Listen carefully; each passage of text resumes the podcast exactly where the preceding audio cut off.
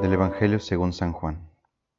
En aquel tiempo muchos discípulos de Jesús dijeron al oír sus palabras, Este modo de hablar es intolerable. ¿Quién puede admitir eso? Dándose cuenta Jesús de que sus discípulos murmuraban, les dijo, ¿esto los escandaliza? ¿Qué sería si vieran al Hijo del Hombre subir a donde estaba antes? El Espíritu es quien da la vida, la carne para nada aprovecha. Las palabras que les he dicho son espíritu y vida, y a pesar de esto algunos de ustedes no creen.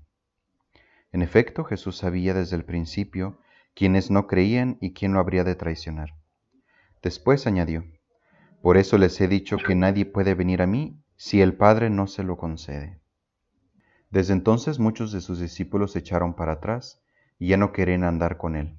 Entonces Jesús les dijo a los doce, ¿también ustedes quieren dejarme? Simón Pedro le respondió, Señor, ¿a quién iremos? Tú tienes palabras de vida eterna, y nosotros creemos y sabemos que tú eres el Santo de Dios. Palabra del Señor. Los saludo nuevamente amigos de Jesús para Millennials. Jesús no deja de escandalizarnos hoy. Él prefiere hablar con verdad aunque se quede solo. Para nosotros, para nuestro mundo, el Evangelio está lleno de palabras muy duras. El amar a los enemigos, hacer el bien a los que nos persiguen, no desunir lo que Dios ha unido, perdonar siempre es lo que quiere Dios que hagamos. Y la lista sigue. Con este texto se pone fin al capítulo 6 donde Jesús se vuelve conocido pero no se fía de que su mensaje haya llegado a muchos lugares con falsas expectativas o con engaños. Dios no busca fans ni seguidores en redes sociales. Busca hombres y mujeres que busquen la libertad y abracen la radicalidad de su vida. Él conoce nuestros corazones y sabe que no somos de fiar, especialmente cuando estamos eufóricos y emocionados por la novedad. También nosotros queremos dejarlo después de que pasa nuestra necesidad o nuestras ganas de seguirlo por la emoción inicial.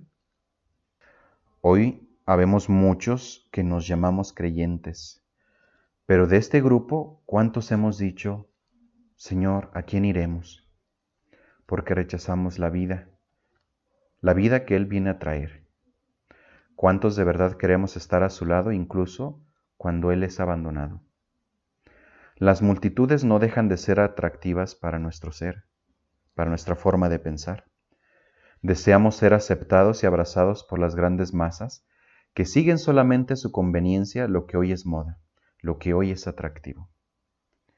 Aprendamos a vivir no por las modas, aprendamos a vivir unidos a aquel que tiene palabras de vida eterna, aquel que llena de sentido nuestra vida y la planifica.